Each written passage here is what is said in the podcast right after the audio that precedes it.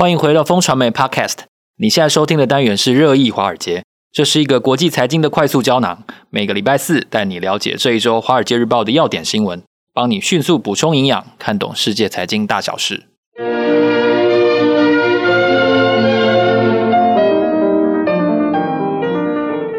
早安，各位听众朋友，大家好。今天是二零二三年二月二十三日，我是风传媒的财经副总编辑周启源，坐在我身边的是好朋友之杰哥。嗨，大家好。我们是金牛帮帮忙导读电子报的共同作者，在这里今天要为大家导读《华尔街日报》的重点要闻。首先看到的是重点的国际新闻：拜登在乌克兰访问的同时呢，他也下令要阻止中美关系因为气球事件继续恶化。哦，这意思就是双方不要再再闹下去了。哦，像王毅说不要没完没了。哦，这个意思。所以布林肯跟王毅终究还是在慕尼黑见了面。啊，是否会破冰呢？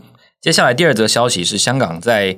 冲刺疫后的经济，可以说付出了全力哦，因为我们看到了应该有为数超过十万人这样这么多的人口离开了香港。那 GDP 负成长之后呢，他们派这个旅游发展局这边要准备发放了五十万张免费的机票，要邀请大家来香港玩。这能够换回一个亚洲的区域的金融跟贸易中心的灵魂吗？另外是一张二十万的账单，为什么付不出来呢？哦，马斯克在接手之后。推特出现了资金枯竭的状况吗？他真的有财务危机吗？哦，这个他指的是推特哦。市场在半年之内会不会有灾情呢？这是下一则消息。我们看到的是美国政府又出现了一次债务悬崖的危机，就可能会付不出账单哦。这可能会造成什么样的伤害呢？最后，在节目的后段，我们要深谈的话题是：股神在大砍了台积电持股之后，会有什么样的下一步的动作呢？《华尔街日报》认为，这一次的十三 F 的持股明细有一个很不寻常的决定。这究竟是巴菲特的同僚所做的决定，还是巴菲特本人所做的决定，或者是他们看到了什么投资人不知道的隐忧呢？哦，这都是我相信大家在消息披露当天很关心的这个话题哦。首先要看一下美中关系的话题，拜登很想要把这个战线维持在一条，而不是两条，因为同时对付两条，历来。强国都没有办法 hold 得住这样的场面哦，嗯、所以这个美中关系是不是就是在这个不太坏又不太好的局面下呢？对，这一条新闻呢，其实我们选的这当然是上周发生的事情。那这周我们都已经知道这个谜底了嘛？哦，这个布林肯跟王毅真的在慕尼黑会面。那慕尼黑它这个会议呢，其实是在一九六零年代其实就成立了。那这个是一个年度哈，这个跟。国际安全有关的都会到这边来会面。那这次就派出了这个布林肯跟这个中国派出王毅在见面。那我觉得这一条新闻很重要的线索是呢，大家看到了拜登真的不想让中美关系继续恶化，希望画一条线，让这个恶化的程度在这边就终止。所以说，我们看到了这个。呃，表面上看到了新闻哈，这个两边其实还蛮剑拔弩张的。这个呃，王毅啊，这个布林肯其实狠话都放得蛮深的哈。这个布林肯就说：“哎，绝对不能发生这种这个高空间谍事件哈。”还警告中国说，不能对于俄罗斯在乌克兰战争的时候提提供这个物质的支援。我觉得这个呢。在我们看到狠话的后面呢，确实看到，诶，拜登其实很想要画一条线。我觉得这个是还蛮正面的啦。就这个美中关系而言，虽然哈台湾算是美中关系恶化里面这个才开始受到国际关注的，不过美中关系恶化，我相信对台湾是不利的哈。那这个如果说大家都有默契啊，狠话就。掉在嘴边，哈，不会有实质行动。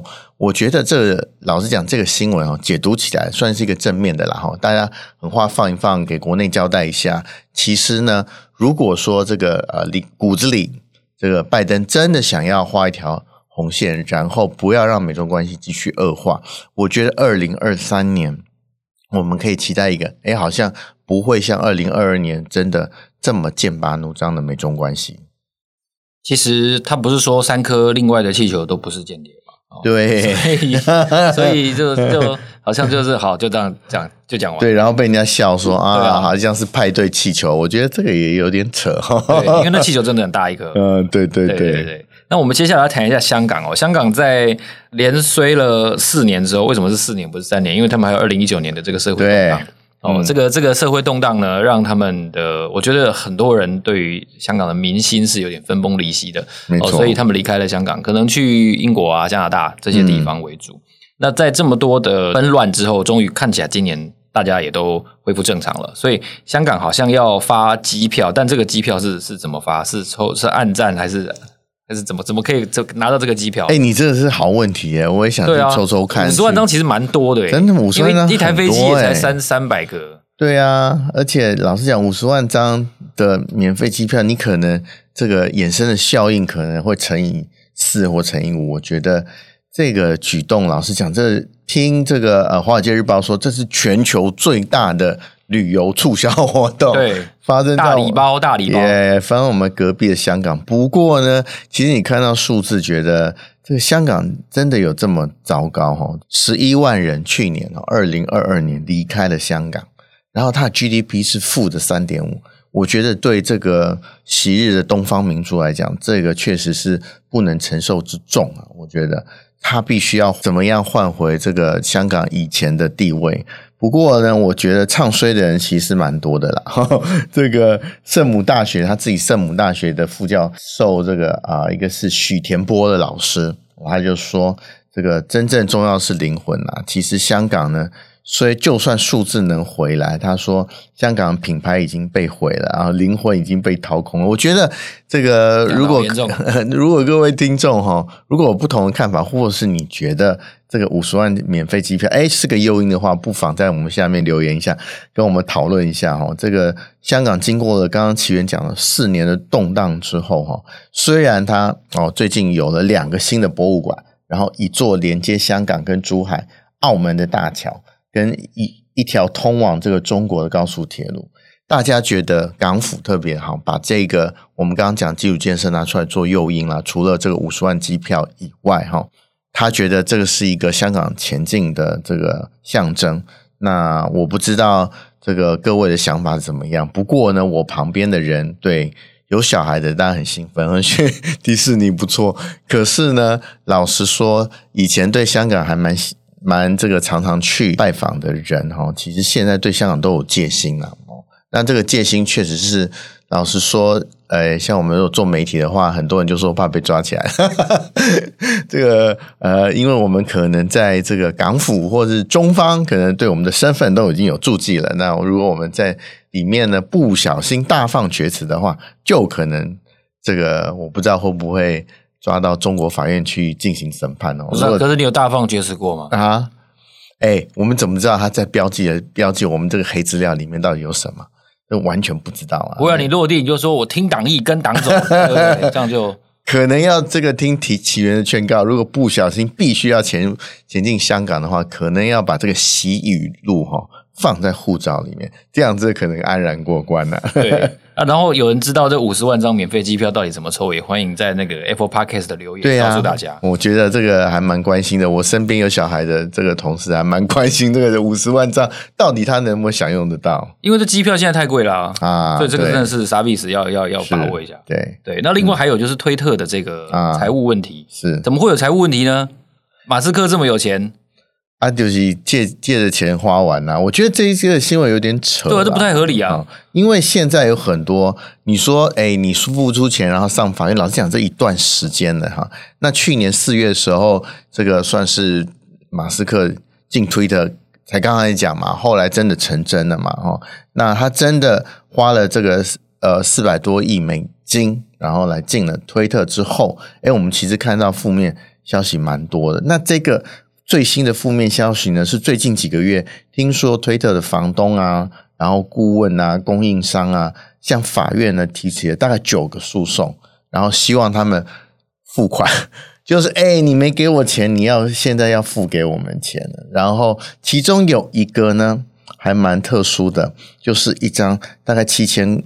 多元美金的支票跳票了，那他买的是什么呢？听说是在这个呃十月二十七号，推特收购交易结束的前几天，然后推特的行销部门呢帮马斯克买了一个纪念礼品盒，然后价值七千多块美金。然后既然这笔钱付不出来，然后害这个供应商呢一状告到法院里面去。那这些我们刚刚讲的这个啊，房东啊、顾问啊、供应商啊，他们所赔金其实也不多哦，大概就是这个一千四百多万美金，大概就是值这个啊台币大概四亿多。其实对于一个这么大的公司来讲，其实还好啦，可是既然这么小的钱都花不出来，所以哎，就有学者大胆预言，就是说，哎，是不是伊隆马斯克故意要塑造一个破产的状态啊？我进入一个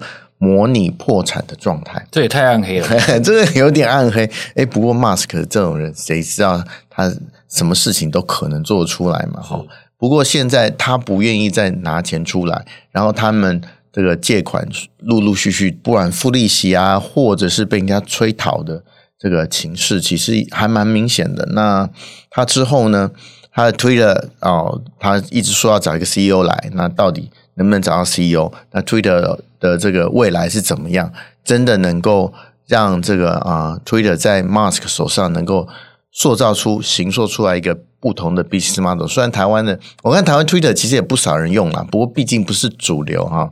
我相信这个 Twitter 在国际言论上面的舞台其实是很重要的一个，所以我们应该也持续关心一下 Mask 加 Twitter 到底能不能形塑出另外一重不同的气象。这个实在不是本节目一集能能看出的一个机会啊，他可能要。嗯好几个月是才能看出一点点迹象。对，对，不过我觉得这个好有趣的新闻还蛮多的，所以跟大家分享一下。持续关注马斯克就对了，对他，他永远不缺新闻的。没错，嗯、对。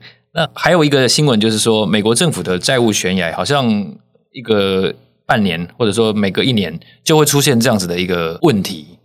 这为什么会这样子呢？就是为什么他时不时就会就会来来来债务悬崖一次？对，怎么可能付不出钱呢？我，我觉得对于美元而言，哈，确实是这个，我也不知道是不是叫做闹剧或是伦理剧，哈，一定会在不时不时的就会出现。那一出现呢，其实就对这个资本市场造成压力。那这个大家都已经习惯了，大家都已经习惯了，对啊，听得很烦，怎么会这样子？哦，对，这个我不知道狼来了哈，会不会有一天成真？就怕有一天成真。我觉得选这一条的原因，就是因为真的怕这个狼来了。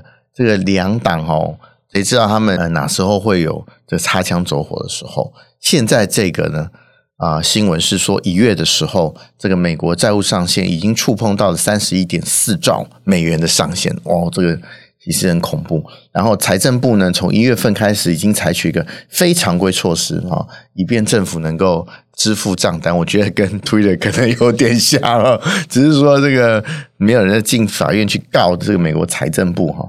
不过这个啊、大家预估了哈，这个特别是这个啊、美国国会预算办公室，大家知道国会是监督行政单位的嘛哈，他们预估说，如果这样的情况再下去的话，七到九月之间很可能发生债务这个违约的状况。那如果发生债债务违约状况，其实就是因为呢，大家知道美国公债之前去年底的时候，第四季的时候曾经发生过诶其实标售没人标嘛，没人标的状况，我觉得大家都很担心，就是说美国这么安全，这个 risk free 的，这完全应该没有风险的美国公债，到底会不会因为各种状况而发现一些违约的状况？我觉得哈，这个呢，就是全球最大黑天鹅了。如果真的发生的话，我觉得这个是大家都不愿乐见的状况。没人标会怎样啊？就再标一次啊？没人标。没人标，其实，呃，我觉得标不标出去就是，呃，是其次。你可能很简单，你的价格就降低嘛。对啊，对啊。哦，你的利率就升高嘛。对啊，其实就这样。可是走到这一个田地哦，就表示这个美国的债信其实发生了松动。哦，risk free，我觉得这个其实是信心指标。大家知道金融业哈，就是啊，我们玩的一场游戏是什么？信心。没有信心的话，就所有事情都可能崩盘。那如果这个是完全没有风险的金融商品变成有风险的话，我相信这个对于全球金融市场也是个非常非常大的地震。所以老实讲，虽然这个哈闹剧哈三不五时就会来一次哦，不过大家不能不防啦。接下来我们要来谈一下这个巴菲特砍台积电持股这个话题。我相信大家可能都很困惑，那也很关心。对，那只是说不知道用什么方法来评估，因为没有人想到哦，才买进第一次买进到现在也就是一季吧。对，哦，这个数字又砍了很多，好像接下来就会出新的那种感觉。所以 其实大家，我相信心里是负面的。我觉得这个可能今天没有办法提供给大家答案，不过可以，因为我们也没有访到他。对，对，因为可以有几个思考的方向，我觉得是可以给大家这个参考的。第一个就是说，他是真的是不寻常哦，一季而已，其实就持股三个月而已，然后一下子买这么多，然后又砍那么多，砍掉八十六个 percent，我觉得这个对于巴菲特或波克夏也这是一个。非常非常不寻常的状况，本来这个大家看好，后来诶怎么会一季发生这样的状况哈？然后也大为这个巴菲特秉持的原则，巴菲特一直说，诶我希望这个我买了股票以后可以睡十年，十年睁开以后他就、嗯、他就帮我赚钱了。这个跟巴菲特的逻辑其实差很多。那我，我跟奇源我们。认识巴菲特大概十几年了哈，我们也参加过股东会。我认识他，他不认识我。所以呢，其实有一点很确定的是，这个是一个不寻常的事。那到底为什么呢？哦，有几个可以给大家参考。第一个，基本面到底有没有问题？到底是不是台积电基本面被股神发现了一些这个裂痕？哦，第二个呢，是不是波克夏决策面有了问题？啊、到底是不是大家知道股神在交班哈？他现在很多决策呢是交给他的这个呃 CIO，也就是说他的这个投资长，是不是波克夏里面呃发生了意见不合的状况？我觉得也有可能啊哈。不过这么大笔，我相信一定要以我对波克夏的研究，因为我的硕士论文也是写波克夏，以我对波克夏的研究呢，我觉得诶这么大金额不呃一定得这个巴菲特点头才行。哦，第三个呢，就是我们现在看到很多这个台面上大家绘声绘影讲的说，哦，波克夏可能担心台海有事哦，所以说突然这个发现呃台海有事的几率变高，所以就赶快出脱台积电。我觉得这个感觉听起来很像哦，特别是我最近看到新闻上有说高尔下面的有一个基金，就是前美国副总统高尔，还有主持一个基金嘛，哦，下面。就把台电卖掉了。听说台面上的理由就是因为台海有事，可是老实讲，台海有事有事三十年了，呵呵，大家最近大家比较紧绷。可是会到战争的地步吗？那我们的细盾呢？难道这股神没有考虑进去吗？我觉得这些虽然我觉得都还蛮似是而非的啦。我觉得比较，我觉得比较接近可能的这个啊原因，可能是。台积电呃，这支股票其实，在他们后来讨论之后，并不符合波克夏的原则。因为波克夏的原则呢，是希望，诶，他买了一家公司，虽然台积电的这个基本面非常好，特别是 Charlie Munger，就是这个波克夏副董事长，前几天在他的这个 Daily Journal，就是他自己的公司这个股东会还说，哇，台积电真是地表最强的半导体公司。可是半导体这一行。对于波克夏来讲，其实他在投资的时候，我就觉得这个波克夏，第一个他了解半导体嘛，第二个 半导体真的符合波克夏的精神嘛？特别是半导体，如果你这个公司要进步的话，你要投入非常多的这个啊 capex，就是非常多的投资。对，它是一个违反人类逻辑的这个 business model，也就是说，你要让晶片越便宜越小，你要投入的金额越多。老实讲。这个是有违波克下的这个精神的。那加上他们其实不太了解半导体啊是什么哦。那这个我有亲身经验啦哦。我觉得我毕竟去过伯克夏股东会三次了，然后我也采访过 Charlie Munger 一次哦。那他们对半导体确实不理解。那有没有什么 inside story 呢？让这个股神知道，然后我们不知道，或其他法人不知道呢？我觉得这几率也比较小啊。唯一比较可能的几率就是我刚刚讲的，其实他们后来检讨可能会发现，半导体这个产业呢，其实不是董事长换了笨蛋他还能继续活下去的哈。这个就是波克夏最喜欢讲的事情，就是说我希望我如果这一家公司落在一个笨蛋的手上，他也一样是赚钱机器哦。那这个就是波克夏最爱的公司。那老实说，台积电。或是半导体公司都不在这个 category 底下哈，对，那老实讲，你说，哎，那其他科技公司，然后苹果，苹果就简单了哈。苹果因为这个它的生态系其实还蛮稳固的，而且这个大家都是 user，都看到苹果力量，所以说我觉得这个苹果确实是波克下的可能的标的，哈，或是理想的标的。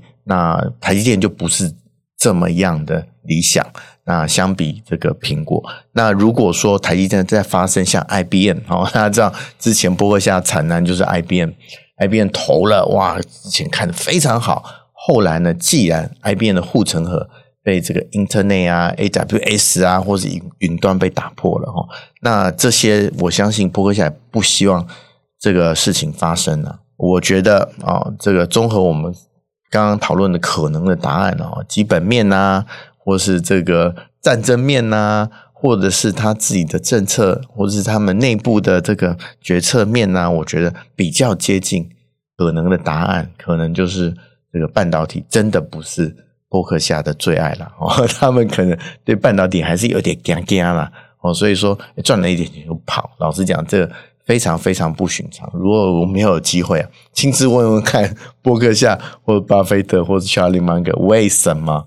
这个这么不寻常的决定会在博客下决策圈里面发生。